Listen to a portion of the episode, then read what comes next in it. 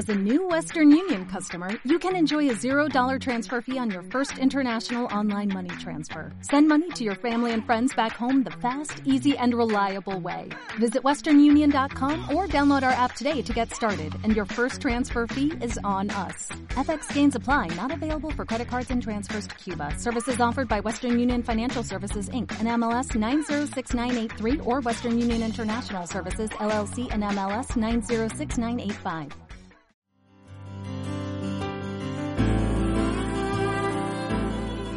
Hola, soy Ana María Coborno, estoy en este lado de, de Perú. Y realmente creo tan importante este programa, La Luz del Misterio, y de verdad los invito a todos a que visiten y escuchen las narraciones que tiene tan interesantes este programa, con la luz del misterio de Nazca, ¿no? La historia tan ligada a María Raige, que es la que devela y hace de, de esta zona arqueológica única en el mundo un despertar a las ciencias exactas y sobre todo a la evolución de las mentes humanas con este sentido de poder conocer mejor su historia a través de la luz del misterio en este programa que los invito a todos a escuchar. Te van a sorprender de verdad.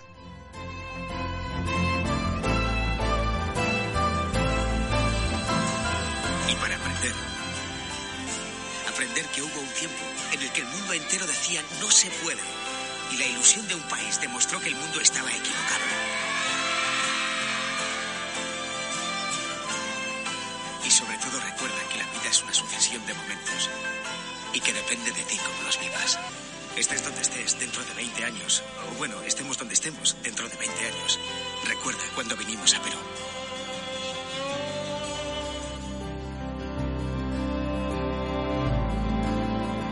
Y atención amigos oyentes, esta es una iniciativa difícil de explicar, pero especialmente espectacular. El programa con Julio Barroso les espera.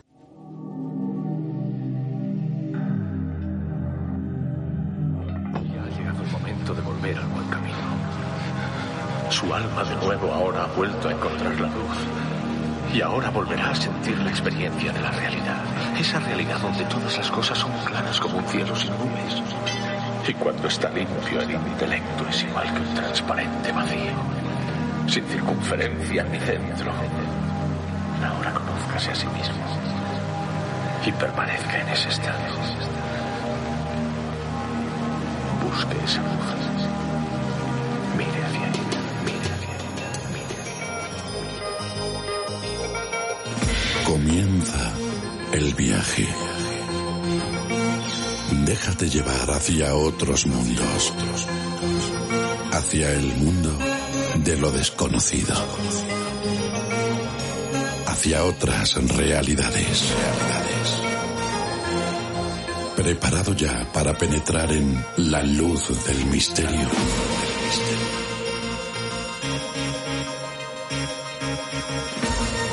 Una idea original dirigida y presentada por Julio Barroso.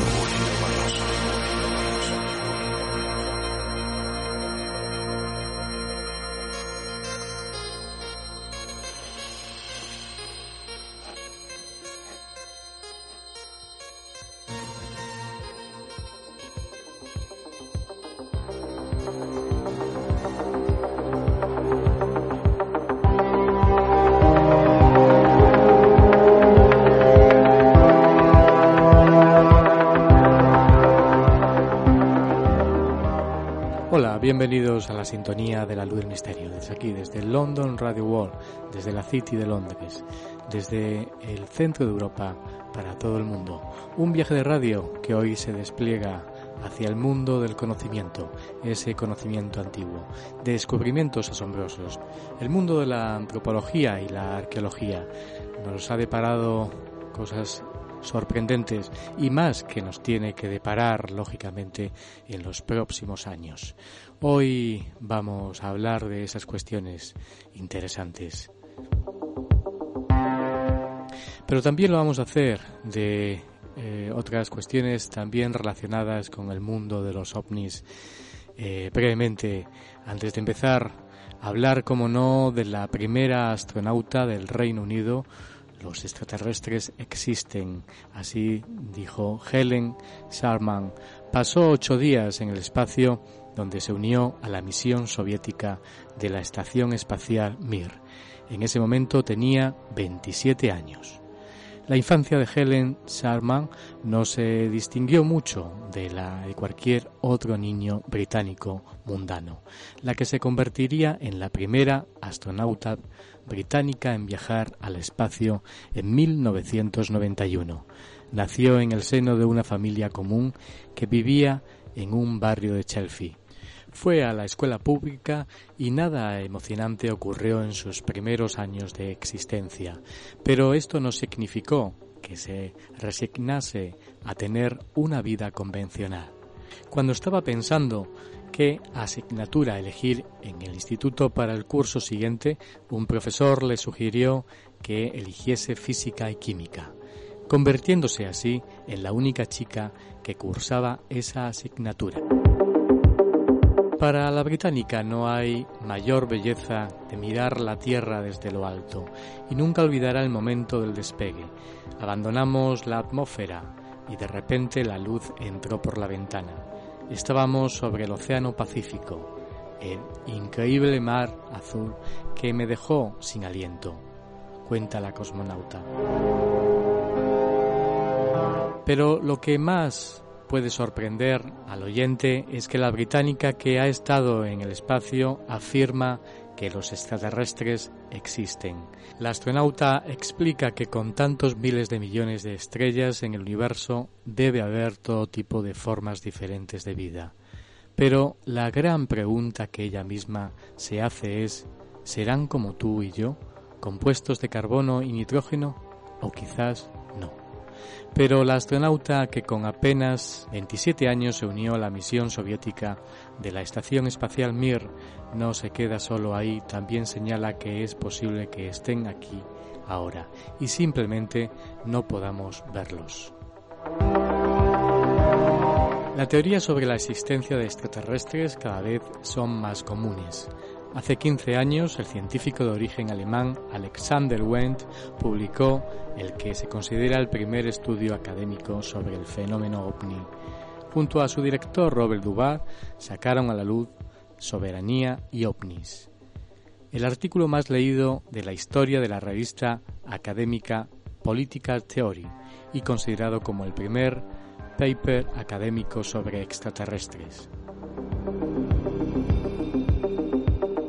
El provocador trabajo de Wendt se ha convertido en un clásico de la ufología en el proceloso mundo académico.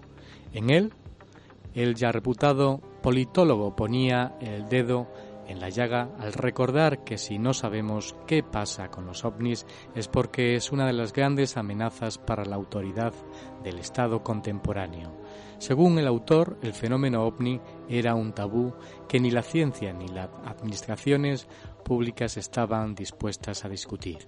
La ignorancia extraterrestre era una cuestión política no científica, en la medida en que la soberanía política moderna es antropocéntrica desde que el hombre mató a Dios.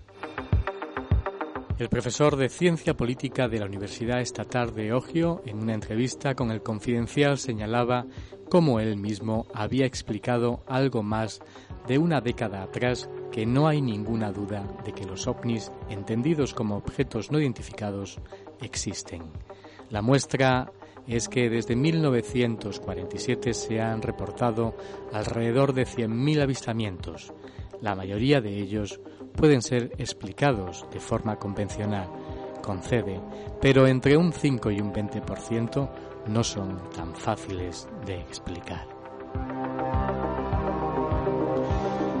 Ahí nos quedamos con esa información sobre el fenómeno ovni y sobre ese trabajo de este investigador y bueno profesor de ciencias políticas de la Universidad Estatal de Ohio, un clásico en la ufología que ha tenido pues eh, interés de, de, cuestionar muchas cuestiones relacionadas con el fenómeno ovni desde Alexander Wen o Robert Duval que desde que sacaron este trabajo de soberanía y ovnis ha dado mucho que hablar.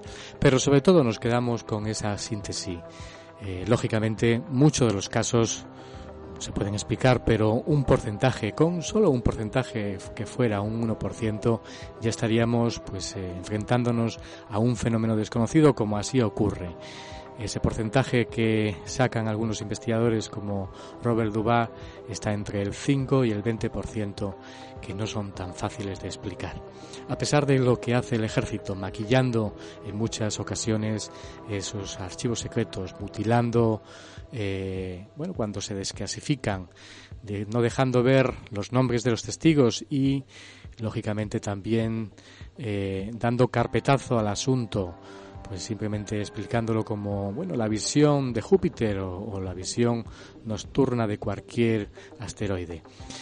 Ahí está esa información sobre el fenómeno Solo. Hace falta que nos cuestionemos todas estas cuestiones y cómo lógicamente no pueden plantearnos los que gobiernan los, los países eh, bueno pues que nos puedan dar así carta blanca para conocer tan de cerca el fenómeno ovni porque bueno son muchos miles de millones los que eh, se dedican a, defender el espacio aéreo de cada país para que nos digan ahora de que bueno eh, tan de forma tan ligera que allí están realmente ahí está esa información y la dejamos para que nos la planteemos reflexionemos sobre ella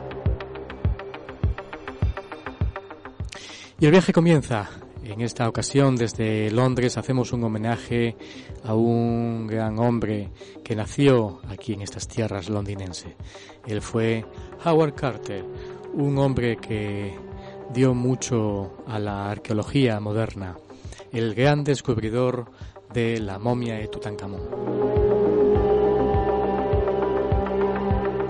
Y hay que decir que en el 2022 se cumplirán 100 años del descubrimiento de la momia de Tutankamón por parte de eh, Howard Carter y Lord Carnarvon. El 4 de noviembre de 1922, el gran descubrimiento de Howard Carter y Lord Carnarvon, que además hay que decir, desde aquí le hacemos un homenaje, un previo homenaje, seguramente se harán muchos más homenajes eh, el próximo año, porque hay que decir que el 4 de noviembre del año 2022, del 2022, el próximo año, serán 100 años de la tumba de Tutankamón, el gran descubrimiento para la arqueología de Egipto, para la arqueología en general, la arqueología en el mundo entero. Fue todo eh, uno de los momentos más importantes en la historia. Tutamaniáticos se descubrieron desde bueno, desde otras formas eh, de ver la realidad arquitectónicas, de ver la, ciencia, eh, de ver la, la, música. Fue todo un cambio que se planteó en esa época victoriana, el reconocimiento alrededor de este nuevo descubrimiento.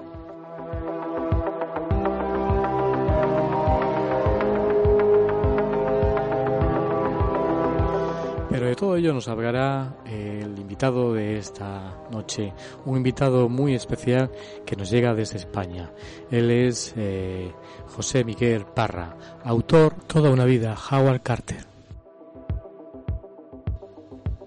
Con él conectaremos ahora en unos momentos cuando nos digan que está preparada la conexión con España. Antes, escuchamos esta introducción. Última intuición guió a Carter a los accesos inmediatos de la tumba de Ramsés VI, a fin de reexplorar de manera más metódica aún una zona que ya había excavado. Es consciente de que juega su última carta. El 4 de noviembre de 1922 a las 10 de la mañana le aparece el comienzo de una escalera oculta a 4 metros de profundidad bajo la entrada de la tumba de Ramsés VI. 16 peldaños son despejados, conduciendo estos a una puerta tapiada y enyesada recubierta de sellos todavía intactos. Sin duda alguna, la tumba presentaba todos los aspectos propios de la décimo octava dinastía. ¿Era la de un aristócrata enterrado ahí por autorización real o más bien un escondite real albergando por razones de seguridad una momia y su mobiliario? A menos que no fuera la tumba del rey a quien yo había dedicado tantos años de búsqueda. Carter da la orden a sus hombres de cegar de nuevo la escalera y envía a Carnavon el telegrama ya famoso. Hemos hecho un descubrimiento extraordinario en el valle, una tumba suntuosa cuyos sellos están intactos. La hemos vuelto a cerrar hasta su llegada. Felicidades. Veinte días más tarde, Lord Carnavon descendía del tren en Luxor. La escalera está enteramente despejada. Sin dificultad alguna, pudimos descifrar sobre la tumba el nombre de Tutankamón. La puerta tapiada es desmontada trozo a trozo, descubriendo un pasillo en pendiente lleno hasta el techo de fragmentos de caliza. El 26 de noviembre el pasillo está vacío. Ante los excavadores se alza una segunda puerta, igualmente enyesada, cubierta de sellos del niño rey. El momento decisivo había llegado. Ignorando lo que va a descubrir, Carter perfora un pequeño agujero e introduce una vela. Al principio yo no vi nada. Pero mientras mi vista se habituaba a la luz, los detalles se apartaron lentamente de la niebla.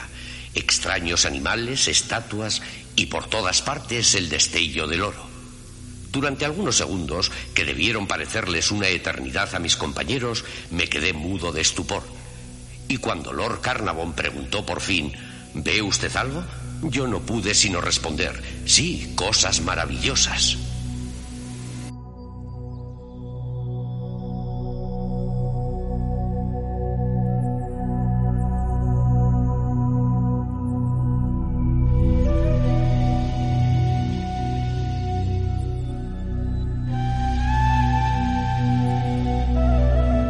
La luz del misterio con Julio Barroso.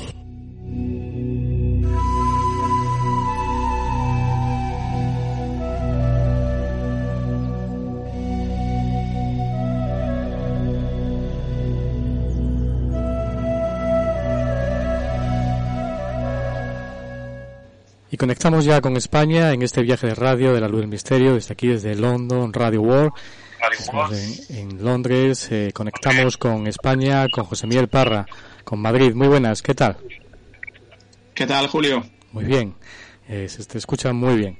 Eh, hay que decir, José Miguel Parra, que nació en Madrid en 1968, licenciado y doctor en Historia Antigua por la Universidad Complutense, especialista en el Reino Antiguo, sobre todo en complejos funerarios con pirámides, eh, además, eh, autor de un gran número de libros titulados como, por ejemplo, Los constructores de las grandes pirámides en 1998, eh, también Cuentos egipcios en 1998, La vida amorosa en el antiguo Egipto 2001, que debe ser muy interesante, y otro gran número de, de libros relacionados con la historia y el mundo de Egipto.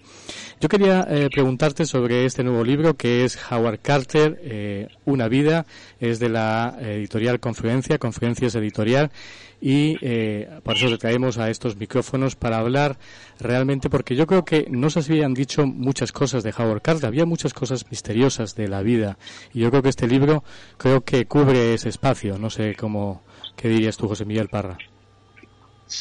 Hombre, eh, no es que cubra un espacio, esto es un pequeño homenaje pensando ya en ese centenario del descubrimiento que va a celebrarse dentro de, apenas un año, ¿no? dos años.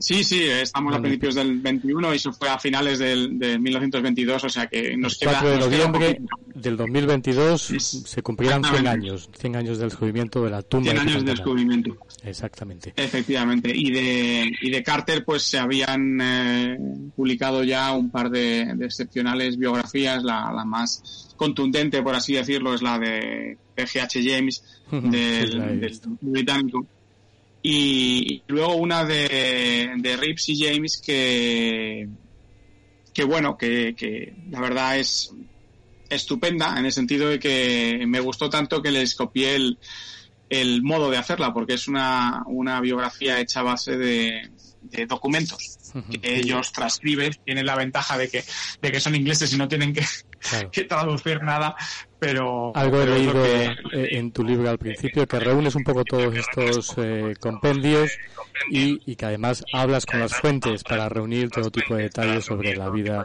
de Howard Carter. Sí, lo que he hecho ha sido, bueno, pues empezar un, poco, un poco la, la casa por el tejado, porque lo que hice fue coger la, la, biografía que se publicó de, de él eh, al morir en una revista científica Y, bueno, como contaba toda su historia, me sirvió para dar al lector una especie de guion que pudiera luego ir rellenando con los documentos que, que he añadido, ¿no? Son documentos que aparecen en el, en el libro de, de, de Rips y, Taylor, del que se había hablado antes, y también en el, en el libro de, de James.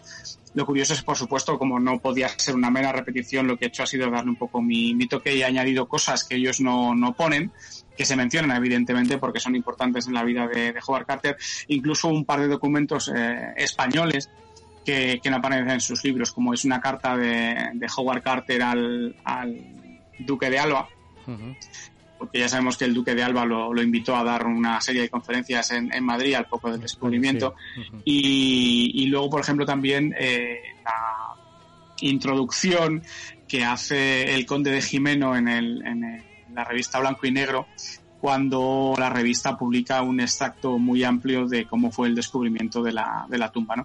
Pues, pues todo eso con algunas, algunas eh, fotos y, y, algún comentario mío, bueno, todos los textos vienen con un pequeño comentario mío para ponerlos en, en situación, pues eso es lo que, lo que compone este libro, que es un, un libro cortito, es un libro que espero que se, que se lea con, con facilidad y que, que permita a los eh, españoles pues tener acceso un poco más en profundidad a ese personaje, como tú dices, que es tan, tan lleno de, de dudas, ¿no? De, de, yo no lo llamaría misterios, pero de incógnitas sobre su vida, ¿no? Porque era un personaje bastante... Eso vamos bastante, a, a, querer... Muy, muy británico, muy, muy, muy callado, ¿no? Que, eso decirlo. quería empezar a preguntarte para sentar bases sobre la personalidad de Howard Carter, que tú también lo comentas que era bastante compleja su personalidad. Y, bueno, además eh, de ser muy bueno profesionalmente hablando en lo que él hacía como egiptólogo, él dibujaba muy bien, pero posee una personalidad, no sé si decir bipolar, porque eh, yo he leído muchas cosas de Howard Carter, que era su infancia fue compleja, era una persona muy introvertida, muy insegura. No sé si decir que podía ser bipolar, porque he visto algún autor que dejaba caer esta información. ¿Cómo era la personalidad de Howard Carter?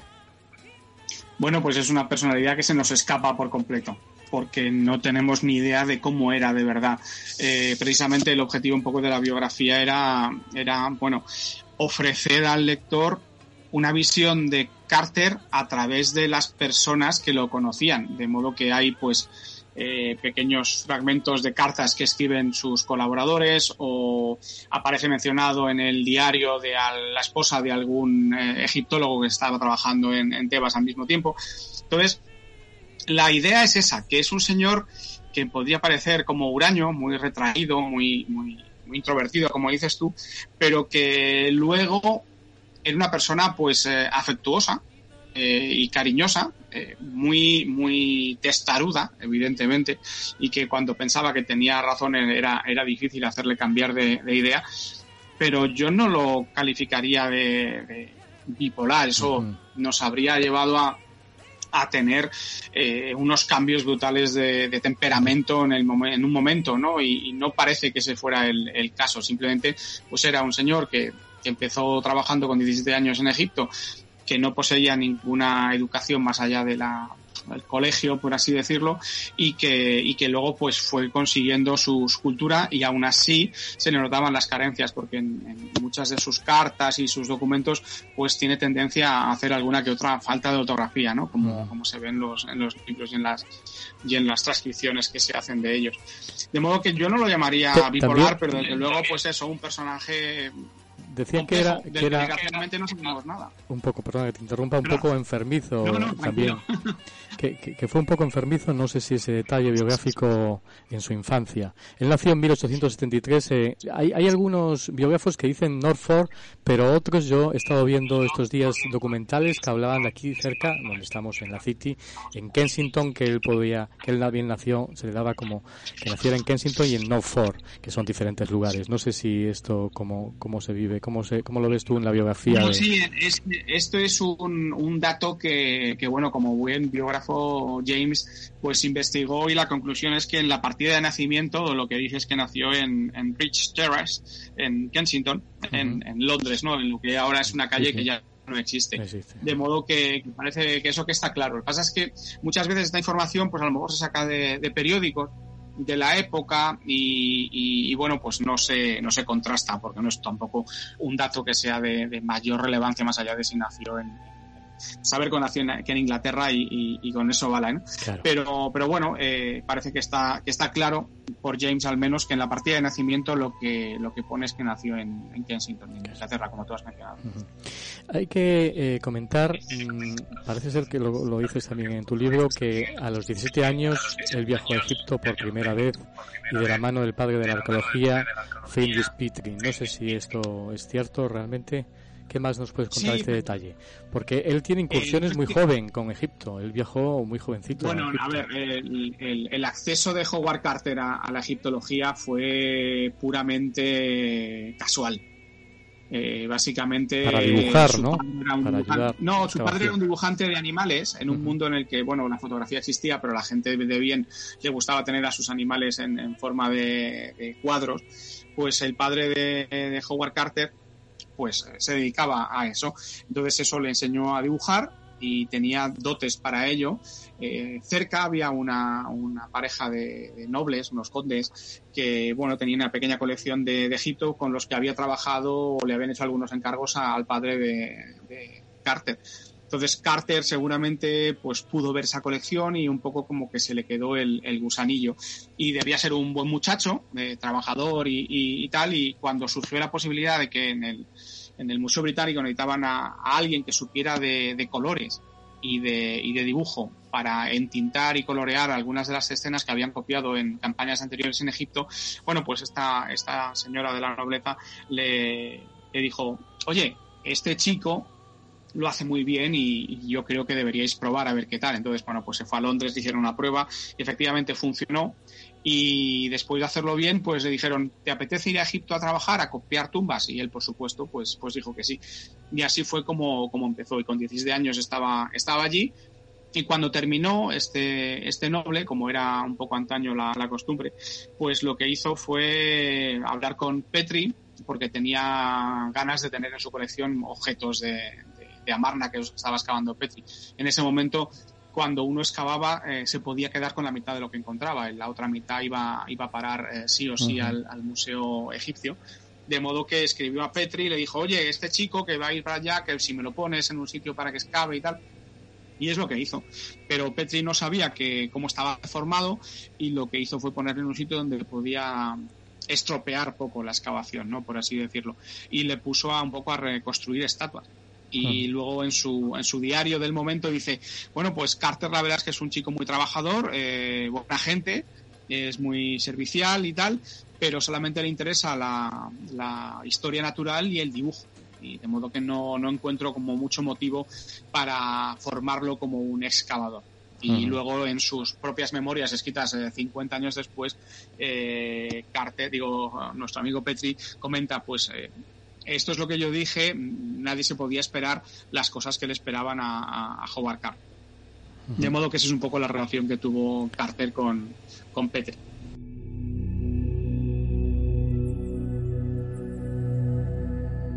Eh, comienzas con, en tu libro con el obituario en Howard Carter, Una vida, o sea, en la palabra, eh, comentando eh, las conexiones que hace un momento has comentado también con España. Él fue doctor honoris causa por la Universidad de, Yale y académico de honor de la Real Academia de la Historia de España, que es un detalle que yo creo que no muchos eh, saben o, sabían realmente de que esa conexión con España. Me has comentado también en relación con, con el conde de Alba. ¿Qué relación tuvo con España Howard Carter? Bueno, en un momento dado la excavación de la tumba se paró eh, Egipto pues estaba intentando librarse o se había librado, se estaba librando del, protectorado británico y, bueno, pues en ese momento había en el, en el país un gobierno nacionalista. Entonces, bueno, pues eh, la, mala, la mala elección de, Lord Carnavon de poner el, al Times como único con derecho a, recibir las noticias, tener las exclusivas directas de, de los descubrimientos y las fotografías y demás, y bueno, pues le, granjeó bastante antipatía entre todo el mundo. Y los egipcios con razón decían, bueno, pues nuestra tumba es completamente ridículo que tengamos que nuestros periodistas esperar a que lo publiquen en Inglaterra para que luego venga. Total, que al final hubo, hubo problemas, por supuesto, porque era un descubrimiento notorio, eso producía mucha publicidad positiva y al final pues Carter decidió parar la excavación y dejó las cosas tal cual estaban, cerrada muy bien la tumba, y se fue un poco pues a dar una, una ronda de conferencias por el mundo. Fue cuando recibió el, el, doctorado y, y, demás. Y resulta, bueno, eso fue años después, pero resulta que en ese, en ese, en ese ciclo de conferencias que dio, pues dos de ellas las dio en el año 24 en, en España, porque el el duque de Alba era un anglófilo empedernido y lo que hizo fue crear una especie de comité para intercambio cultural entre España e Inglaterra. Y evidentemente en ese momento lo que estaba en boga y que llamaba más atención era, era el descubrimiento de la tumba, la residencia de estudiantes estaba eh, a pleno funcionamiento. Y resulta que bueno pues Carter vino a Madrid y dio dos conferencias. Y luego pues en esa en esa relación pues que se, creó una especie como de, de, amistad entre entre ambos personajes y se conocen cartas que están conservadas en el, en el archivo de, de, la Casa de Alba. Todo eso está publicado por, por Miriam Seco en, en un libro eh, que ganó hace, hace unos años un, premio en Sevilla. Y, y, bueno, pues de ahí he cogido la, la, la historia y es esa, esa carta donde menciona al, Duque. Bueno, pues eh, todavía no hemos empezado. En cuanto empiecen a surgir cosas interesantes, te mandaré la, información. De hecho, la, duquesa de Alba, fallecida hace, hace unos años, pues fue a Egipto y, estuvo en la tumba y con su padre y conoció a, a Howard Carter y Lord Carnarvon. Esa es un poco la, relación que tiene. Y luego, cuatro años después, en el 28, si no recuerdo mal, eh, volvió a dar las conferencias. Lo interesante es que las conferencias que tuvieron tanto éxito que, hubo que cambiar el, lugar donde iban a celebrarse, ¿no? Había tanta gente que quería, que quería verlas que pasaron a un, a un lugar más, más grande. Eh, hay que comentar mm, que creo que lo dices en tu libro, Carter se ganó la vida eh, gran parte al principio eh, haciendo acuarelas, ¿no? Como bien has dicho, él dibujaba gracias a su padre. Muy bien, yo he visto algunas de ellas, son tremendas, no solo de animales, de aves, eh, también relacionadas con templos. él se ganó la vida durante una época haciendo acuarelas, ¿no?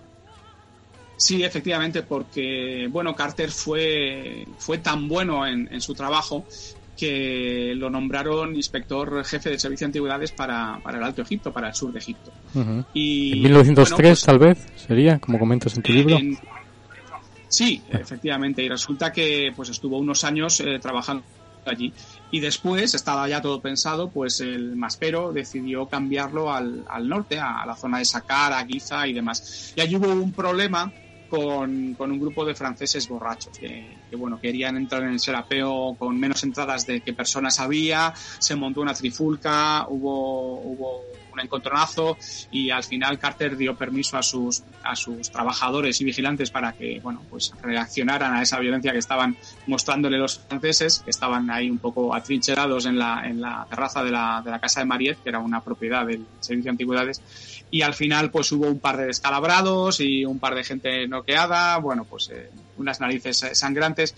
Y esto se convirtió en un, en un problema diplomático porque el Servicio de Antigüedades siempre lo, lo dirigía un francés y Egipto en 1905 que cuando esto tuvo lugar pues era un protectorado de modo que eh, los franceses protestaron enérgicamente y aquí es donde aparece la, testarudez un poco de Howard Carter que sabía que tenía razón y a pesar de que todo el mundo le decía que, que bueno, que, que, tenía que pedir permiso, pero que era un paripé, porque también se iban a acercar los franceses a pedir disculpas por su comportamiento y tal, bueno, pues eh, el caso es que Carter se negó en redondo y al final, al cabo de, de, tres meses que había pedido que le debían de vacaciones y tal, pues presentó su, su dimisión del servicio de antigüedades. Entonces se pasó unos años hasta que hasta que el, el propio Mastero, esto es para que, que es el lector uh -huh. de servicio de antigüedades, para que se vea que, que no había mala mala sangre entre ninguno de ellos, que se llevaban bien, pues le presentó a, Lord Carnarvon. Entonces, durante ese periodo, entre que dejó de trabajar al servicio de antigüedades y pasó a trabajar para, para Lord Carnarvon, eh, unos años en los cuales eh, Howard Carter pues sobrevivió con, con, lo que podía y con lo que podía era utilizando sus conocimientos de dibujo, sus conocimientos de, de Luxor y Tebas para hacer un poco de, guía para los visitantes privilegiados que llegaban para allá e incluso pues a lo mejor eh, pues eh, no haciendo tráfico de, de, antigüedades pero sí un poco valorando aconsejando a los a los ricos visitantes que llegaban para allá pues qué piezas podían ser de, de interés para ellos o no. Y así es como, como sobrevivió. Uh -huh. No sé si es cierto, mm, Carter encontró la tumba también de, de Amenhotep primero y localizó la tumba de Hatshepsut. Sí, bueno, la tumba de Hatshepsut eh, en realidad no la descubrió él, no, pero... la descubrieron unos ladrones. Uh -huh. Esto, esto tuvo lugar en, en, en el periodo de, de, la guerra, de la Primera Guerra Mundial, en 1915, si no recuerdo mal.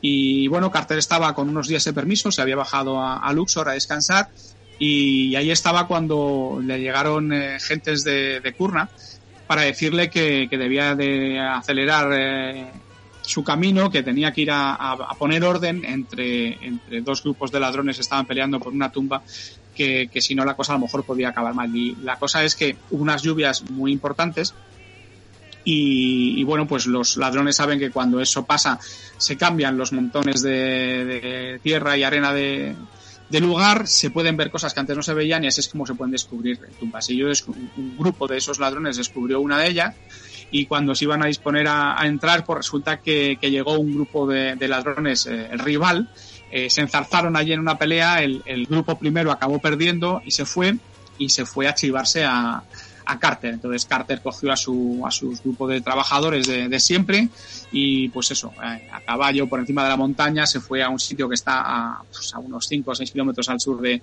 del Valle de los Reyes y, vio que efectivamente a, una altura considerable en un acantilado había un agujero de que salía luz y, ruidos. Y es que el grupo de ladrones había descubierto la tumba primera de, de Hatshepsut cuando era solamente eh, la, reina consorte, bueno, mejor dicho, la, reina regente y, bueno, pues estaban a punto de saquearla. Entonces Carter, eh, demostrando gran valor, lo que hizo fue cortar su cuerda, colocar la suya, bajar, descolándose por la, por la, haciendo rappel por la, por la pared hasta la entrada y decirles, chavales, esto es lo que hay.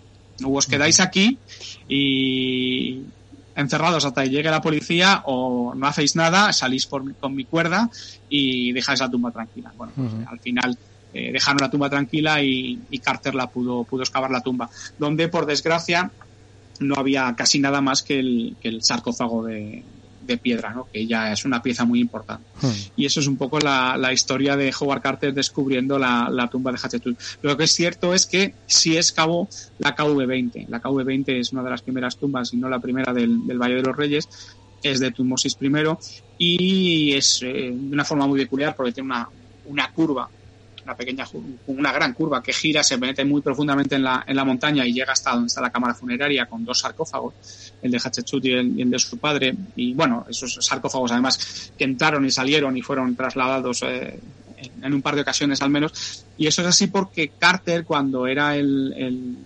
inspector jefe del servicio de antigüedades ahí en, en, en, Tebas, pues lo que hacía era también supervisar las excavaciones de otro ricacho, en este caso un norteamericano, se llamaba Theodore Davis, que bueno, también pagaba por excavar tumbas. Y, bueno, tenía la concesión exclusiva del Valle de los Reyes. Entonces Howard Carter estuvo, bueno, vigilando y excavando para él. Y esa es una de las tumbas que, que, hizo. Carter con, no fue la primera vez que estuvo excavando en el Valle de los Reyes cuando estuvo trabajando con, con Lord Carnarvon. Ya llevaba muchos años allí y por eso conocía también el, el terreno y sabía dónde podría haber eh, algo todavía por descubrirse.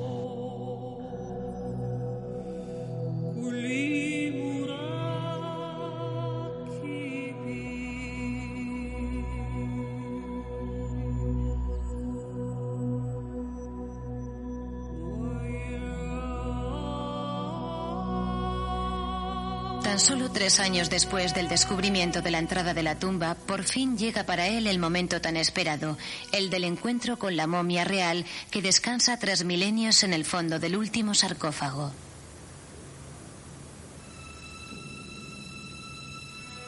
En el momento de abrir la sepultura y de penetrar en el corazón del secreto de los faraones, Howard Carter fue aprehendido por la importancia de su papel a los ojos de la historia. Supimos entonces que seríamos los primeros en abrir esta capilla. los primeros en coger objetos que nadie había tocado o estropeado desde que el niño rey descansaba tras cerca de 3.000 años. Cuatro tabiques de oro cubiertos de motivos tomados del libro de los muertos forman las capillas y encierran un inmenso sarcófago que a su vez contiene tres féretros encajados como muñecas rusas. El último, en oro macizo, pesa 110 kilos y alberga el cuerpo del rey cuyo rostro está recubierto de su célebre máscara con incrustaciones de piedras.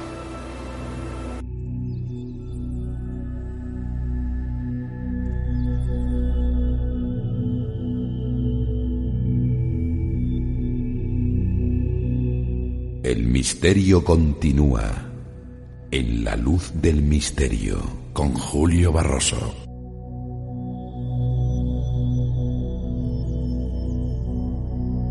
Vamos al encuentro de ese día tan importante que fue el 4 de noviembre de 1922 donde fue descubierta la tumba de Tutankamón. Hay algunas incógnitas que yo eh, me he ido encontrando estos últimos años. Por ejemplo, que ya se ha desmentido la leyenda de que parece que eh, fue un niño, el niño aguador que había encontrado una de las escalerías y fue el momento que alertó a Howard Carter. Parece ser que esto no era cierto. ¿Cómo fue realmente eh, eh, el encuentro con, el primer encuentro con, con la tumba o con esos datos que dicen que él ya empezó viendo unas escalerillas? A ver, eh, Carter sabía que había una zona del Valle de los Reyes donde no se había excavado hasta llegar a la Roca Madre. Para los que, los que nos escuchan y no saben de arqueología, pues la Roca Madre, digamos que es la corteza terrestre. Y después sobre eso se ha ido acumulando pues un montón de cosas, ¿no? La arena, el barro, etcétera, etcétera. Entonces cuando uno eh, quiere llegar a decir que ha excavado por completo un, sitio, lo que un yacimiento, lo que dice es que hemos llegado a, la roca madre. O sea, por debajo de eso ya no hay más. No hay nada más. Hay otras cosas, muchas veces se deja sin excavar mucho terreno. Pues eh, en esa zona del Valle de los Reyes, donde está la, la 62, la tumba de, de Tutankamón, pues eh, no se había llegado a la roca madre, digamos que al, al, terreno al terreno virgen, por así decirlo. Entonces Carter empezó a, sacar la arena de allí, eh, teniendo como objetivo, pues eso, llegar hasta, hasta el final. Y lo que le apareció primero, sin esperarlo, fue una serie de, de restos de, las cabañas que habían utilizado los trabajadores de, el Bajari, digo, de El Medina, que estaban excavando las tumbas. Entonces, eh, bueno, pues Carter dijo, cuernos. Aquí hay algo. Estamos hablando que son eh, situadas pues justo encima de la tumba de Tutankamón y por debajo de la, de la tumba de Ramsés VI. Pues ahí, ahí bueno, pues eh, copió los, eh, los datos, tomó dimensiones, hizo un plano de, de dónde estaban situadas estas estas cabañas, que además coincidían con otras, estaban del otro lado del valle, enfrente, en la colina de enfrente, y dijo, bueno, pues vamos bien, y sus obreros tenían orden de seguir excavando con cuidado, pero para llegar al, a lo que es eso, el valle, por, por así decirlo, la, la, base del valle, ¿no? y, y, bueno, pues al hacer eso, en uno de los días, el 4 de noviembre, pues apareció el primer escalón tallado. Y ese es el descubrimiento. Eh, le llamaron y Carter empezó, pues adelante, vamos a ir a ir sacando arena de esto, que obviamente parece una, un escalón tallado. Pudo haber surgido, no sé dónde surgió la teoría de, del niño aguador, ese niño que daba agua a la expedición, a los trabajadores, y que fue el que alertó a que hay una escalinata, un pequeño escalón. No, no, no, no, en absoluto. pero sé que, es que sea... El escalón no, no se tropieza uno con él, el escalón uno tiene que excavar. Pero surgió la, la, teoría, la leyenda, ¿no? Yo he visto. Es una leyenda creada por el propio, por el propio niño. Mm, y por sus descendientes años después, que tienen un hotel. Sí, sí, lo he visto. Y que lo que interesan es crear leyenda familiar para decir, oye, que este es no sé qué, y este es mi abuelo que estuvo trabajando, efectivamente el niño aguador es el que aparece luego con, con uno de los, eh, de los pectorales o de los collares eh, de Tutankamón porque se lo hicieron poner para lucirlo en la foto, para que quedara bien y que se viera cómo quedaba el, el, la pieza, ¿no? y, y, bueno, pues eso es como, como se hacen todas las cosas. ¿Cómo de, ahí, de, ahí nace la, de ahí nace la leyenda. No hay, no hay maldad ninguna, no hay, no hay ninguna pretensión de, de abuso, simplemente, bueno, pues eh, eh, la idea de hacerse más interesante a los, a los eh, turistas y de aprovecharse de, ellos, de esa notoriedad. Eh, fue posteriormente, imagino, cuando ya accedieron a la, a la tumba de Tutankamón. ¿Cómo, cómo mm, expresarías tú el momento en que, con, creo que con una vela, él empezó a ver realmente la, la especie de la escafandra de oro que pesaba, parece ser un montón? ¿Cómo fue ese momento? ¿Cómo, ¿Cómo crees que él lo vivió? ¿Tú cómo lo describirías? Bueno, el momento debió ser eh, increíblemente. Si nos ponemos en, el Román Paladino diría que fue la hostia. Hmm. Pero lo cierto es que la historia que cuenta Carter en, su libro, pues eh, está un poco también novelada o él no recuerda el, el, suceso mm, como fue porque Lord Carnavon también tiene una descripción de ese, de ese periodo, ese momento en el que varía, no sustancialmente, pero sí varía, mejor dicho, no es que varía, es que le añade mucho detalle a cómo aparece contado, hmm. porque según lo cuenta en el libro, porque se sabe, a ver, se descubre el escalón. Entonces, Carter lo que hace es desenterrar todos los escalones hasta que llega a la primera no puerta, pero porque no tenía, no tenía puerta, pero el primer acceso sellado del, corredor de acceso. Entonces ve que hay sellos, del, estampillas de sellos del, de, la necrópolis real y algún, algún cartucho de un faraón, pero que está tan dañado que no se puede leer. Entonces, no desenterró los, no sé si son 16 escalones lo que hay, o 18, eh, no los desenterró del todo, se quedó, me parece que a uno o dos del final, y entonces vio que estaba sellada, que estaba que parecía que habían entrado un par de veces a, robarla porque había un par de, agujeros eh, tapados entonces lo que hizo fue volver a tapar todo el, acceso acercarse a, Luxor poner un telegrama a Lord Carramón gran descubrimiento posibilidad de una tumba más o menos intacta eh, venga en cuanto antes. Entonces eh, pues Lord Carnavon tardaría un día o dos en, arreglar sus cosas en, Inglaterra y se metió con su hija en un, en un barco y llegó a, primero a Alejandría y luego hasta, hasta el Cairo, y luego bajó a, al, eh, por el tren llegó hasta, hasta Tebas, hasta Luxor. Y, bueno, pues eh, si no recuerdo mal, fueron me parece que 15 días lo que tardó. Entonces, después de eso, pues otra vez a limpiar la, la tierra, se ve el, primer eh, se desmantela ese primer acceso, se hace una fotografía para que quede conservado que efectivamente hay tal. Detrás aparece un, pasillo de unos metros de longitud eh, tapado con, piedras, rocalla y tal. Eh, al quitarla se ve que hay algunos objetos en el suelo, se llega a otra pared tapiada y es en esa pared tapiada la que da directamente a la, a la primera cámara de la tumba, la antecámara. Y es ahí donde se produce eh, ese primer desmantelamiento de, la habitación, de los, de los, ladrillos de arriba, y donde se mete la vela y se ve, bueno, pues la escena de ¿qué, ve Carter? Pues cosas maravillosas. Esa es donde, donde tal. Pero no, no se tardaron años. Si se tardó años eh, fue, fue vaciar la tumba del todo. Exacto, sí, en hacer la catalogación de...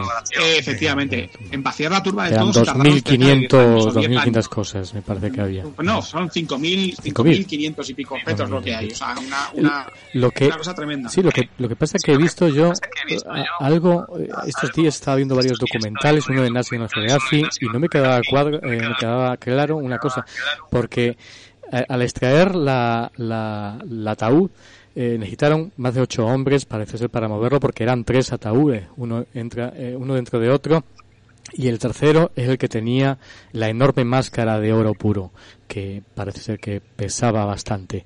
Eh, todo eso fue, dices, eh, después de los 15 días, cuando se pudo... Sí, sí, no, a ver, eso, eso sucedió pues en 1925.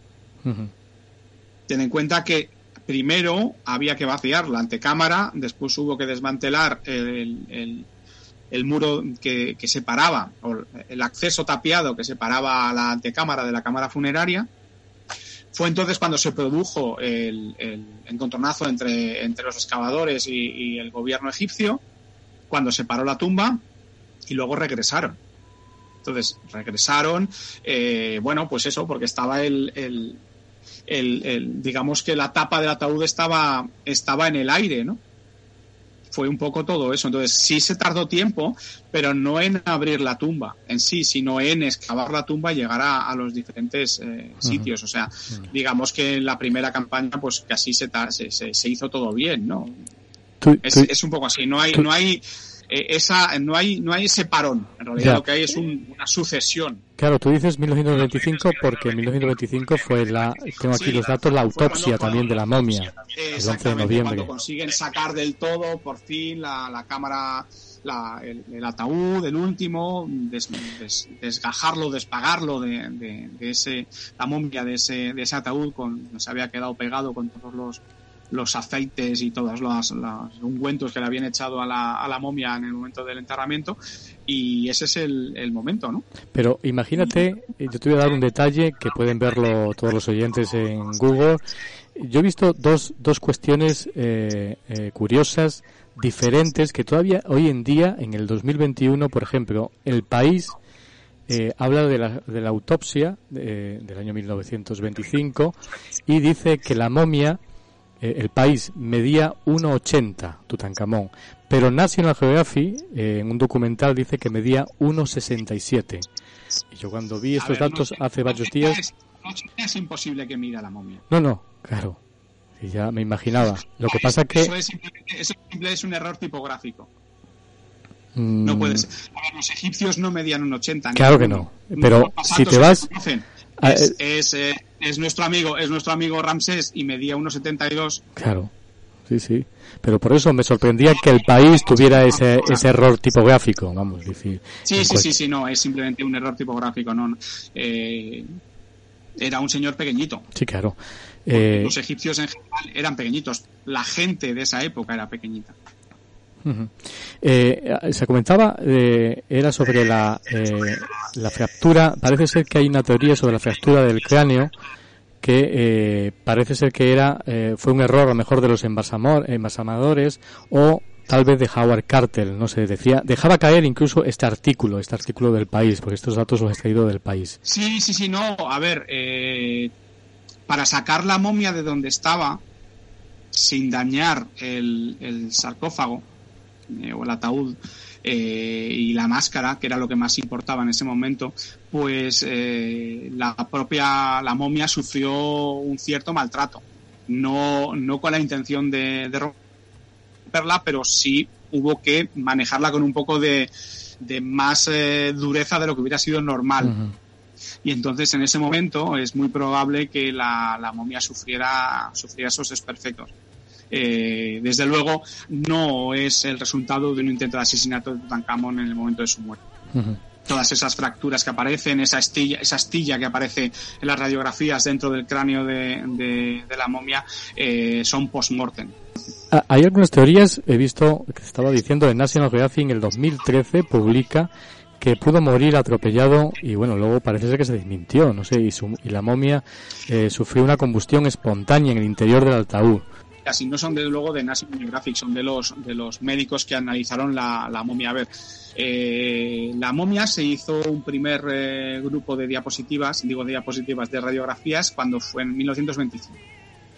En 1968, eh, otro investigador pidió permiso, lo, lo, tuvo y realizó otra serie de radiografías más, de, más finas, por así decirlo, con más detalle que las que se hicieron, pues eso, casi, casi 60 años antes. Y lo que hizo pues fue cuando apareció esa astilla en el, en el cráneo, en el interior, y cuando empezaron a surgir las teorías de la posible muerte. Entonces, cuando se hizo después, en el 2000, cuando fue 2005, el, el escáner de la momia, se pudo comprobar que había ciertos elementos que indicaban que, bueno, que pudo haber muerto por una, por una eh, septicemia, una herida que le provocó una infección y en un mundo en el que no existía pues los antibióticos, pues se murió. Y como estaba en la, en la pierna, esa fractura, lo que parecía una fractura, pues eh, se sugirió que un modo lógico de haberse producido esa fractura fue que lo hubiera atropellado un, carro por donde estaba. Y luego en cuanto a la, a la combustión espontánea, simplemente eh, no es que, no es que, cuando hablamos de eso, no es que no nos imaginemos una llamarada que sale, simplemente que el, calor de los ungüentos y resinas que derramaban sobre la, sobre la momia vendada y, tal, pues acabó generando mucho calor al, juntarse alguna de ellas. Y entonces eso produce algunas quemaduras en, las vendas o incluso en algunas partes de los, de los huesos del faraón, de, los pies, quiero recordar, si no es mal. Pero, eh, como siempre sucede en ciencia, hay otros médicos con los mismos eh, conocimientos que estos que hacen esta sugerencia que dicen que en realidad eh, no es así, de modo que todavía no se sabe porque para eso pues habría que, manipular y producir eh, pérdidas en la momia y por ahora y como es lógico eso no se no se permite ni se va a hacer no se va a hacer nunca. No te dejaba caer esa teoría porque a mí me parecía todavía no se ha decantado realmente eh, ni se ha probado cuál ha sido la muerte real de, de Tutankamón, cuál fue su...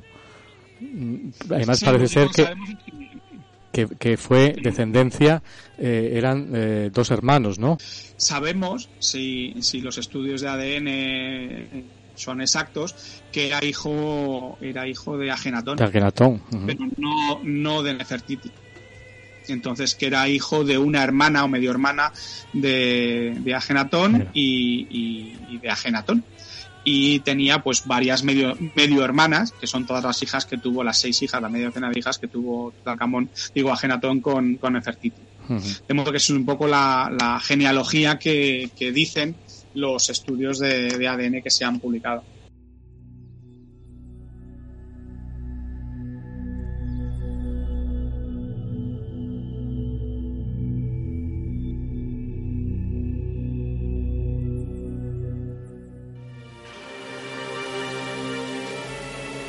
Para Carter es el desenlace de una vida devorada por una idea fija, la concretización de un sueño.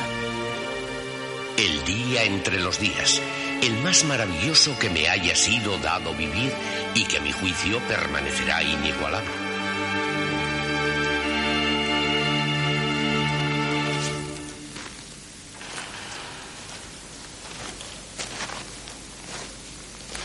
El arqueólogo y su mecenas no están lejos de asumir la inmensidad de su descubrimiento y todas las consecuencias que implica.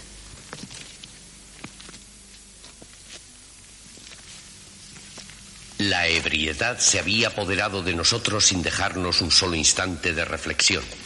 Pero por primera vez tomábamos conciencia de nuestras responsabilidades y de la prodigiosa tarea que nos esperaba. No era un descubrimiento ordinario que pudiéramos expedir en el espacio de una temporada. No existían antes los precedentes que nos indicaran cómo proceder. La empresa rebasaba el cuadro de toda experiencia pasada.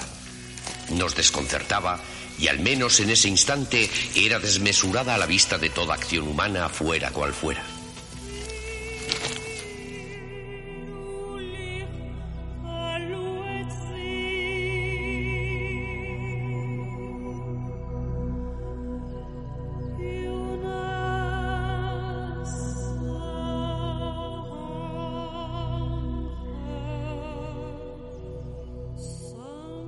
Vamos un poco a la maldición, porque eh, mm, hay teorías de eh, que la maldición se generó por parte de algunos periodistas. Sé que Lord Carnot vendió la exclusiva a London Tie y, no sé si hubo, parece ser que de ahí se generó la, maldición de, de, Tutankamón por la envidia o redecillas de otros medios de comunicación. Bueno, a ver, eh, hay de todo un poco en realidad, cuando estaban excavando, bueno, pues eh, una, una vidente dijo que ella tenía en su casa un libro antiguo árabe donde decía que eh, las tumbas estaban malditas y citaba, pues eso, hay cuidado de que entre en la tumba porque se lo llevará deteando la muerte, etcétera, etcétera, etcétera. Y al mismo tiempo, eh, lo diré, el creador de Howard, de, de Sherlock Holmes, Sí, pues, exactamente. Resulta que, dijo, le entrevistaron y dijo algo así como, bueno, hay que tener cuidado porque, bueno, estas tumbas eh, antiguas pues están llenas de, elementals, como lo llama él, que se puede traducir como elementos o, fuerzas primigenias o, algo así que pueden que pueden provocar la, muerte. El, el, bueno de Conan Doyle, que era una persona muy, muy inteligente, que se había dedicado un poco al, espiritismo, que le había llamado la atención cuando surgió este, un poco este movimiento de, finales del siglo XIX, pues eh, le, llamaba, le llamaba la atención, le interesaba y como su hijo falleció en, la Primera Guerra Mundial, bueno, pues acabó un poco agarrándose a un clavo ardiendo por a ver si, si conseguía no contactar con él. Y, el caso es que, bueno, pues estas dos noticias se, se, publicaron, eh, digamos que unos días antes casi de que se muriera eh, el, Lord Carnarvon, pues, pues esto generó, generó pues esta, esta gran eh, ¿cómo diría yo?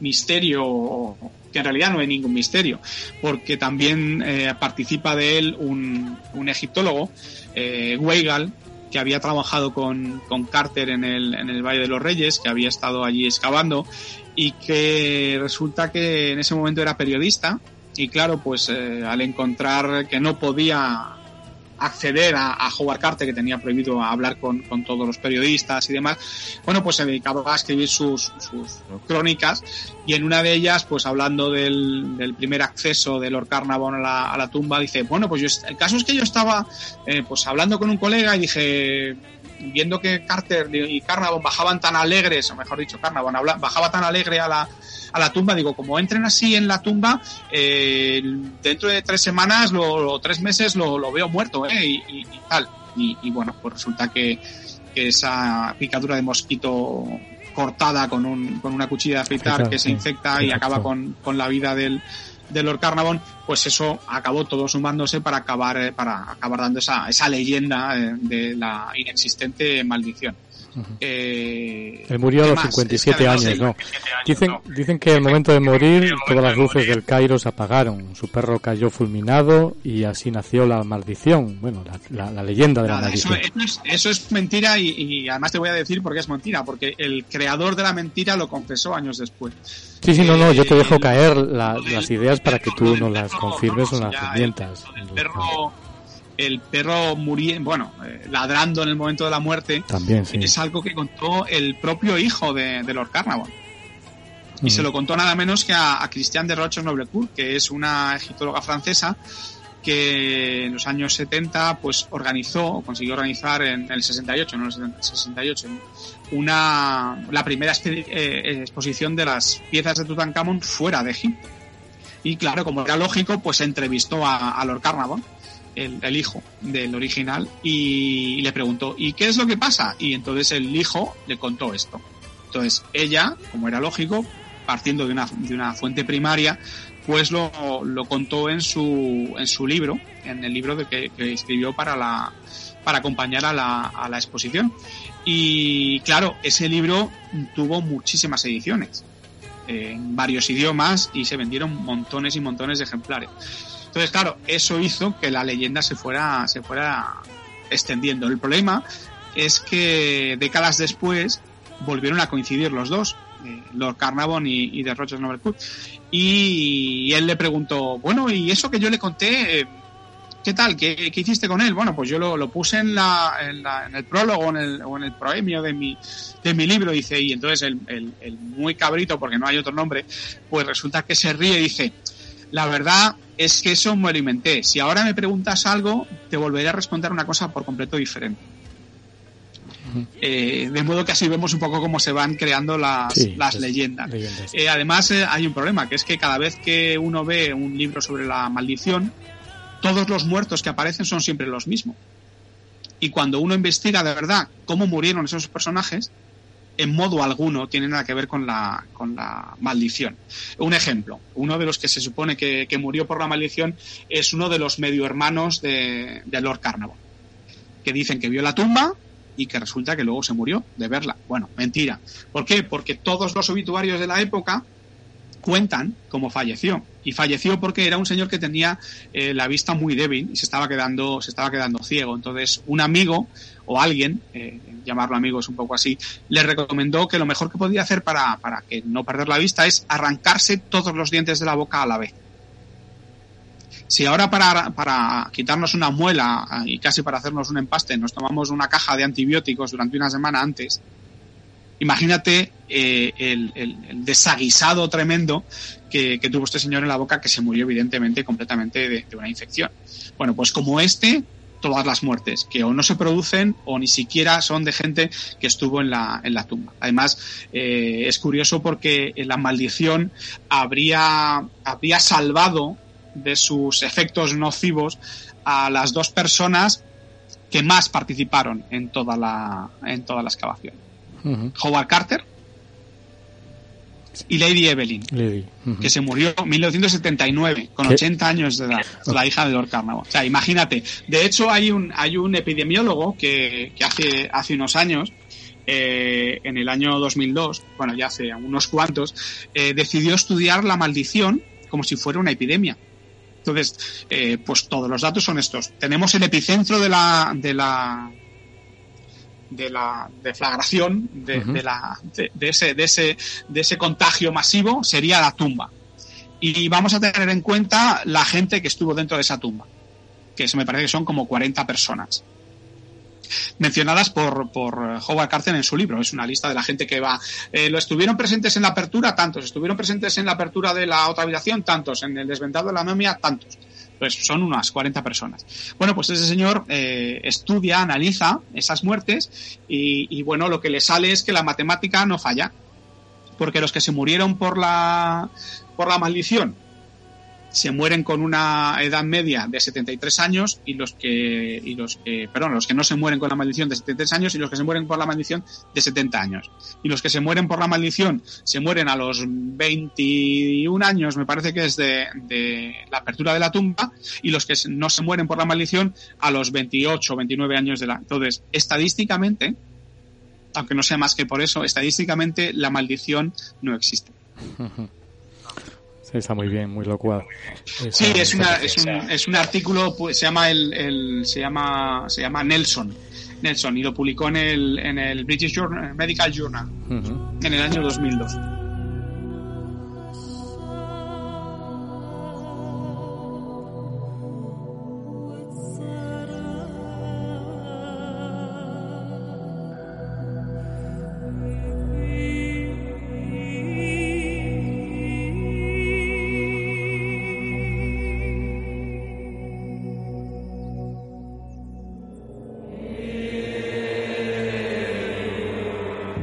Cada semana a través de diferentes plataformas, en directo desde el centro de Londres, de 6 a 7 y media de la tarde en London Time, y a través de otras plataformas digitales en diferentes países de Latinoamérica y Estados Unidos.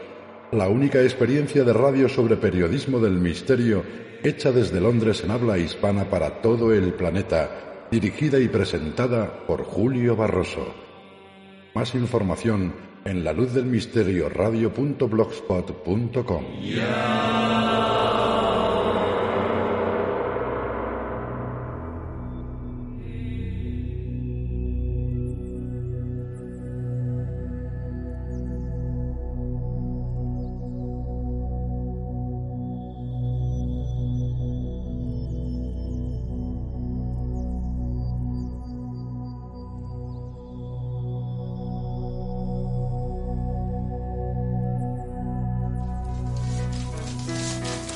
La noticia del descubrimiento tuvo un inmenso eco y provocó la llegada en masa de turistas y de periodistas.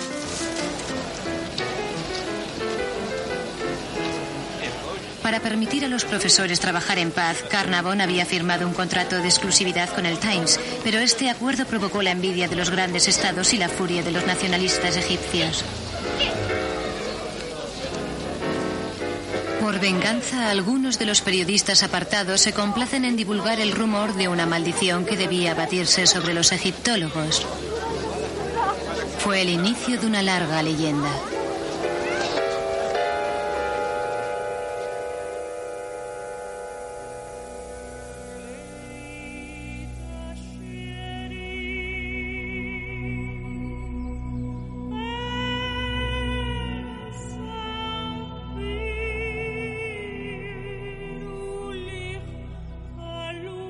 El misterio continúa en la luz del misterio con Julio Barroso.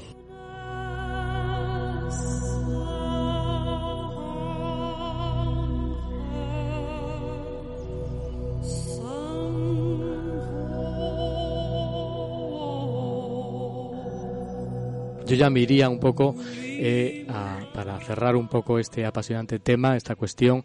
¿Cómo ves tú, eh, lógicamente, en el año 1922, cómo se despertó desde el descubrimiento de Tutankamón, pues esa tutamanía alrededor del descubrimiento, desde la arquitectura, la música, bueno, un montón de, de, sectores, se cambió una nueva visión de la arqueología, se llegó a ver gracias a este descubrimiento, ¿no? Algo cambió realmente. Bueno, la verdad es que es de esos descubrimientos que no se sabe por qué eh, le llegan a la gente.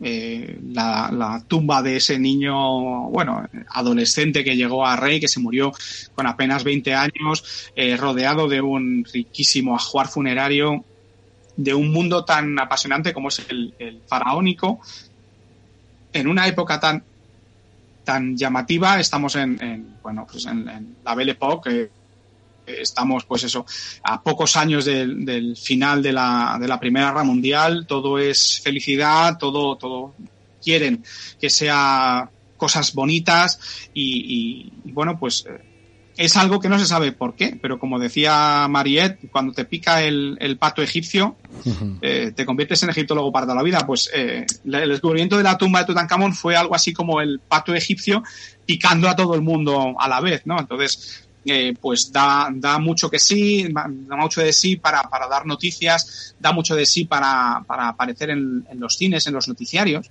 ¿no? En la radio también. Y, bueno, pues, pues La momia, la película de Boris Karloff del año 32, eh, todo eso, todo eso ayuda y, no se sabe el, motivo. Simplemente es como muchas veces sucede, es una, es una concatenación de, de elementos que forman lo que se ha dado a llamar ahora una tormenta perfecta, ¿no? Un poquito de aquí, un poquito de allá y resulta que lo que en principio no era nada, es el descubrimiento de una tumba que es importante para los egiptólogos, pero, pero poco más, resulta que se convierte en algo que llama la atención de todos. Y a eso le sumamos eh, que se muere el, pobre Lord Carnarvon a, las pocas semanas de haber hecho el descubrimiento de su vida sin poder disfrutarlo, bueno, pues ya tenemos otra cosa, que un gran periodista, un gran novelista eh, comenta que hay una maldición allí terrible, ya tenemos y todos, todos esos elementos se juntan y acaban dando Tutankamón el gran, el gran descubrimiento del, mundo antiguo. Y la verdad es que, lo es. Es que no ha habido otro descubrimiento, tal vez, en la historia de, la arqueología y de Egipto. Bueno, eh, es un descubrimiento importantísimo, pero no es el descubrimiento, por ejemplo, de una tumba intacta. es una tumba que fue en un par de ocasiones. Pero despertó, mm, ha despertado más interés que, otras tumbas, otro fervor diferente. Sí, eh, imagínate, un, descubrimiento que pudo haber, eh, no acallado, sino haber acompañado en importancia al, al, de Tutankamón fue el descubrimiento de las tumbas de Avaris. De las tumbas de Tanis, mejor dicho. Eh, las tumbas de Tanis que son tumbas reales intactas de la 21 a la 22 dinastía. Pero pasa que, que, ¿cuál es el problema? Que fueron descubiertas en septiembre, no, en septiembre no, en, en, en abril, en abril del 39. Claro, no estamos en un mundo donde eh, uno descubre algo, lo cuenta en Instagram y luego lo cuenta en el Facebook y todo el mundo lo sabe. Sí, es diferente. claro, estamos hablando de un descubrimiento hecho en el Delta de Egipto, que hay que llevar a, Francia, que hay que revelar las fotografías, que hay que ver, que no sé cuándo, y luego contarlo. Entonces a partir de ahí se surge. Pero claro, cuando tienes que competir con el comienzo de la Segunda Guerra Mundial, pues ese gran descubrimiento pues resulta que se queda un poco en, nada. Y bueno, pues, pues así sucede con otras, con otras cosas. Pasa es que en Egipto sí es uno de los grandes o el más grande descubrimiento realizado. Eh, simplemente porque pensar que un, faraón de tan limitada relevancia en cuanto a su periodo de, reinado eh, tuvo ese ajuar, empezamos a pensar en Amenofis III, por ejemplo, en su, en su abuelo, o en Ramsés II, entonces dices, Dios mío, ¿cómo debían ser las tumbas de los faraones de la, de la decimoctava y la decimonovena dinastía? Entonces todo se junta. No hay, no hay, no hay un, un porqué, una explicación. Es algo muy bonito y que, bueno, pues como a la gente de repente algo le entra, le entra en el corazoncito y cobra mucha importancia.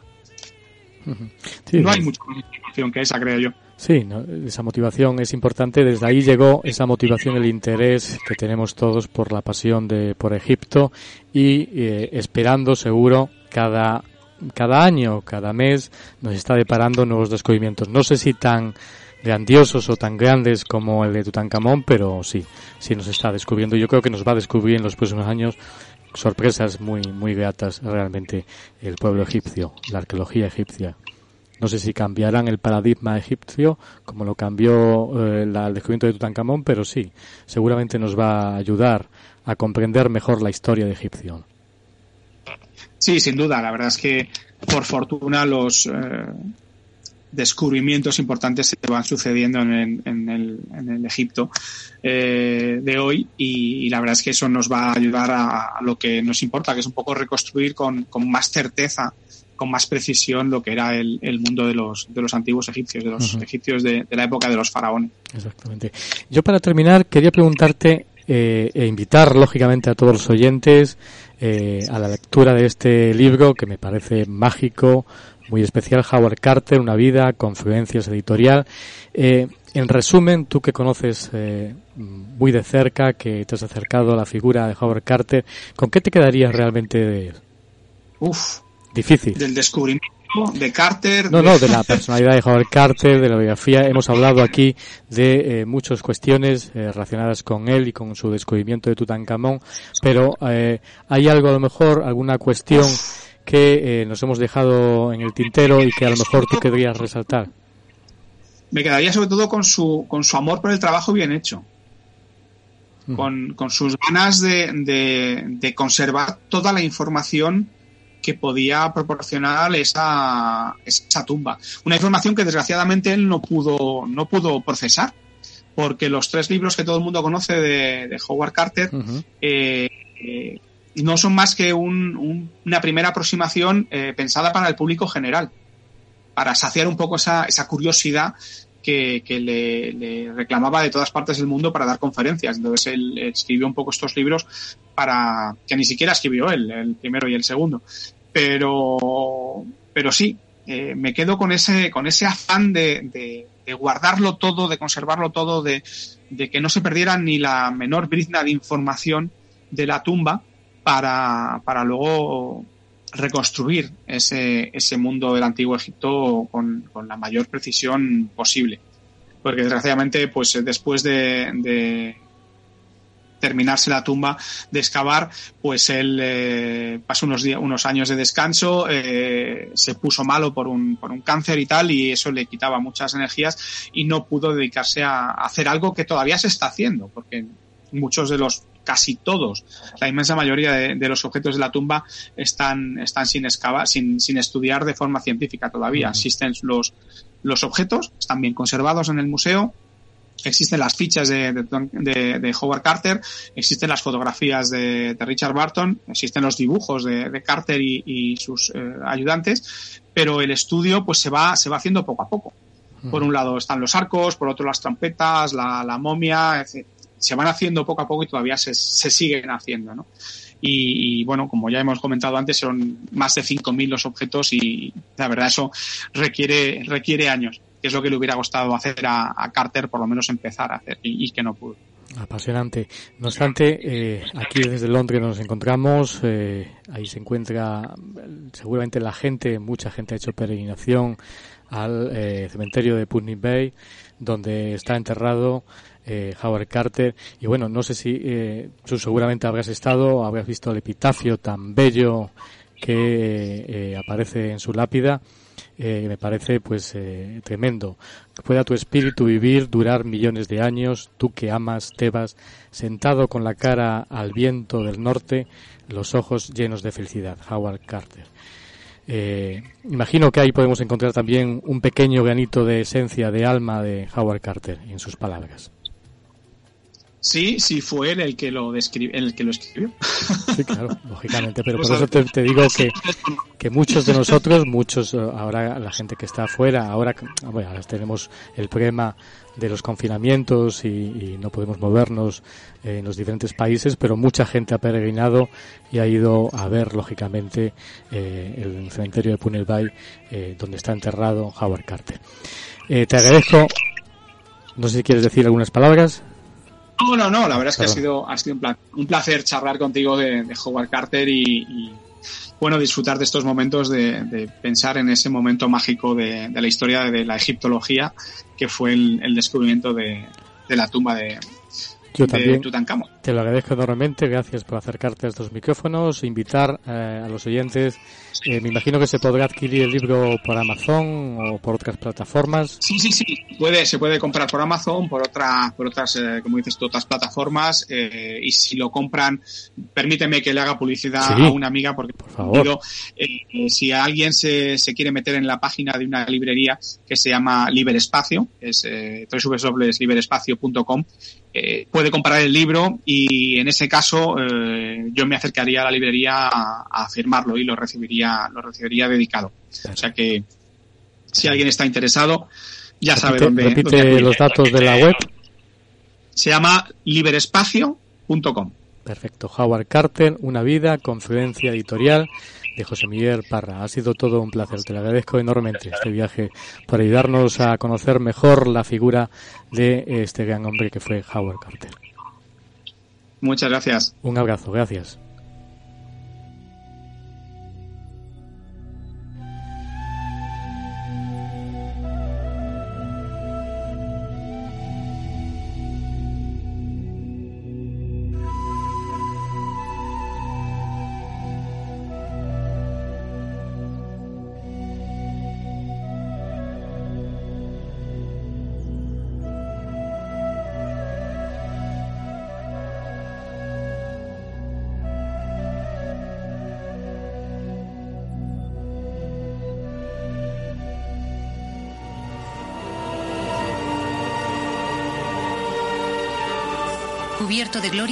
Falleció el 2 de marzo de 1939 en Londres, en su Kensington natal.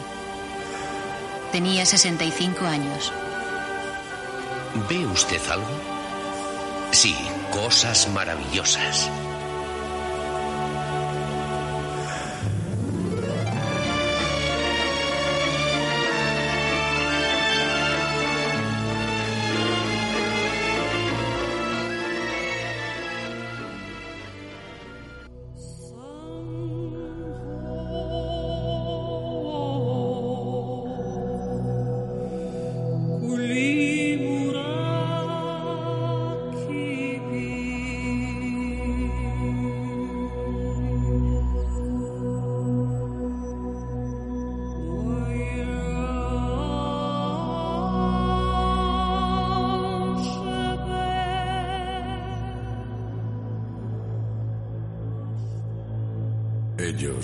También fueron testigos de lo insólito. Antonio Gala, escritor.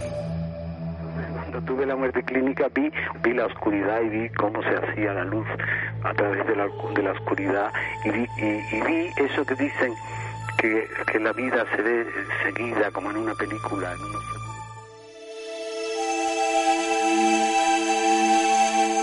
¿Has vivido alguna experiencia fuera de lo normal? ¿Has sido protagonista de cualquier hecho insólito? Si es así, escríbenos a la luz del misterio gmail.com y ayúdanos a dar luz al misterio.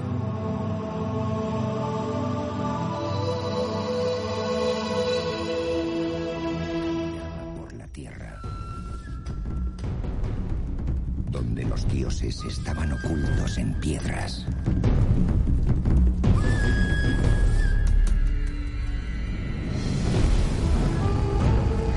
Y ancestrales culturas dominaban los mares. Un mundo donde la muerte se transformaba en vida.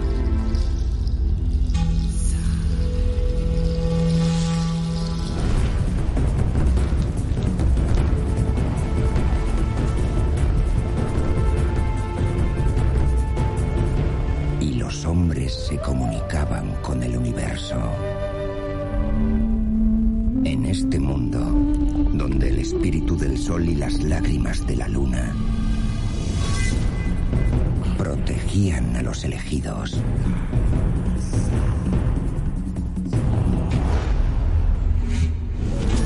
Una mágica leyenda emergió para forjar el imperio de los incas. Destinado a ser una de las civilizaciones más grandiosas de la historia.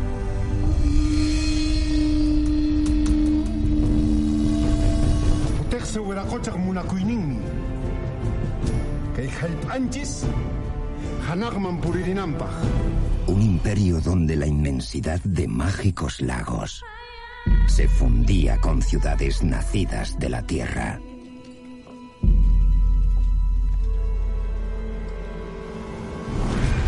Y los más valientes guerreros viajaban desde océanos desconocidos hasta fortalezas ocultas por la niebla.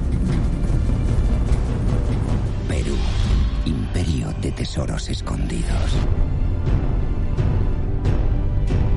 Cinco mil años de historia que aún sigue viva.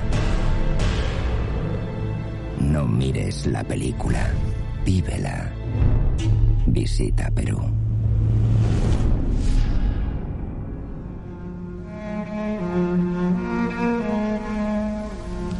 Una ninfa embozada en las sombras, un endriago capitán de nubes, un gnomo que se columpia en tus sueños, un espectro difuminado por el humo de la vela, vela marinera de fragata incendiada.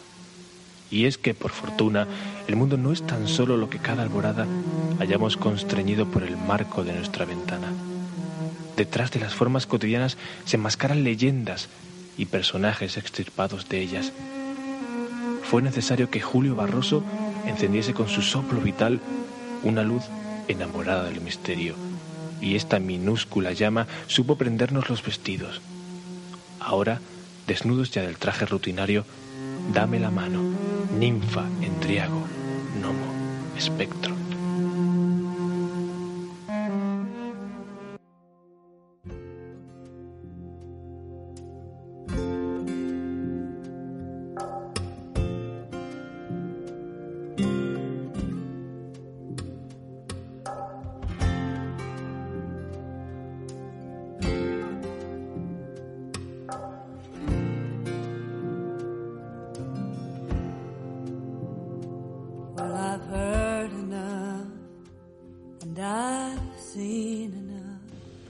Termina esta emisión mágica de radio, La Luz del Misterio, que hacemos desde aquí, desde London, desde la City, desde London Radio World, La Luz del Misterio.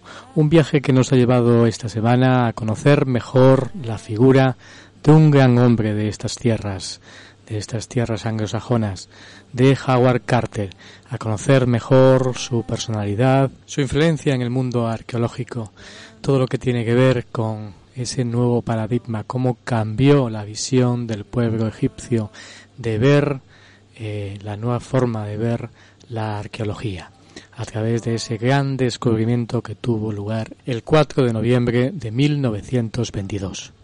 Algo único ocurrió, como sabemos, en esa fecha. A pesar de los pesares, eh, bueno, de eh, si la maldición, si tantas teorías, si existen o no existen, bueno, tal vez en ese mundo subterráneo, en ese mundo mágico, tal vez eh, en ese mundo energético. Y como ha comentado nuestro invitado de esta tarde, eh, José Miguel Parra, eh, a través de, la información de Sir Arthur Conan Doyle, que fue una de las personas que también intervino pues en toda esta leyenda mágica, esas ánimas esa forma primogenia eh, que tal vez tuvo oportunidad de, de trabajar dentro de eh, bueno pues el descubrimiento de, de, la momia de Tutankamón, el descubrimiento arqueológico detrás en la trastienda, quién sabe, bueno, son conjeturas tal vez mías que eh, lógicamente el velo, la energía de Tutankamón y de todo lo que tiene que ver con ese libro de los muertos, tal vez eh, se veló de alguna manera en alguno de los hechos, no sé. eh, o tal vez sean devaneos mentales míos, o tal vez sean solamente teorías, teorías eh, que fundamentaron la leyenda, la leyenda de la maldición y la leyenda de todo lo que tiene relación con el levantamiento de las tumbas. Hay que darles gracias, sin duda alguna, a José Miguel Parra, ese gran trabajo que ha hecho eh, con su libro Howard Carter, Una vida, de la editorial Confluencias Editorial, que podrás eh, en Amazon y también en liberespacio.com, liberespacio.com, liberespacio.com. Ahí podrás adquirir este gran trabajo de Una vida, Howard Carter, Una vida, Confluencias Editorial de José Miguel Parra.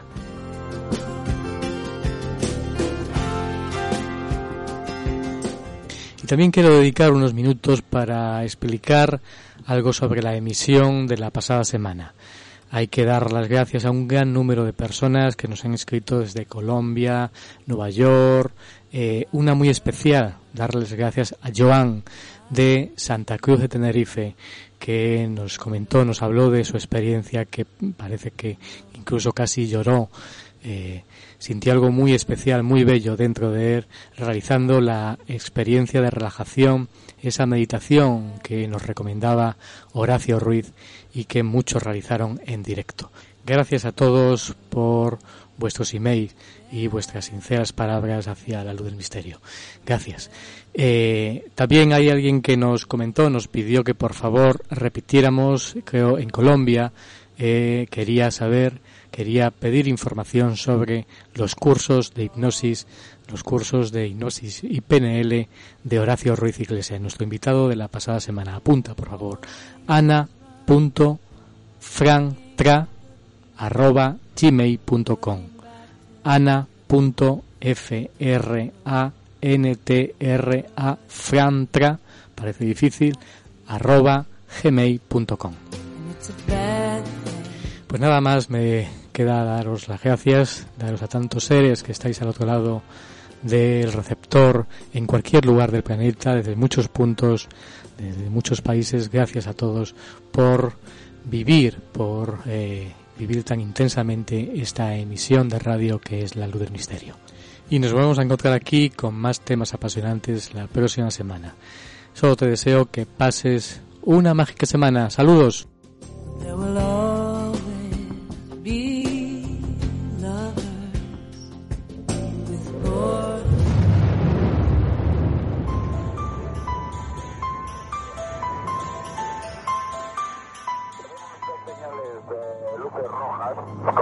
a unas 3 millas a las 10 de nuestra posición.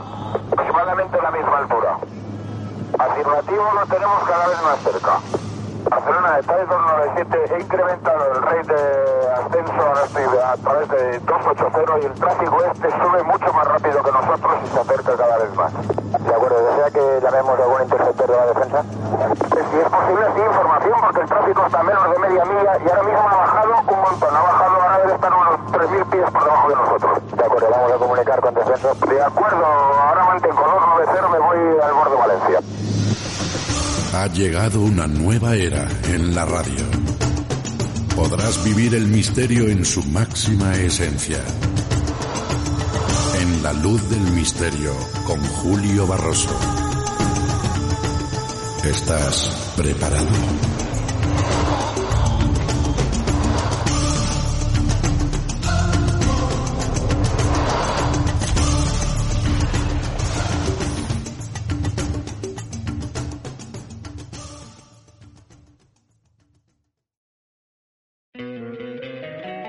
Encantaría tener 100 dólares extra en tu bolsillo? Haz que un experto bilingüe de TurboTax declare tus impuestos para el 31 de marzo y obtén 100 dólares de vuelta al instante. Porque no importa cuáles hayan sido tus logros del año pasado, TurboTax hace que cuenten.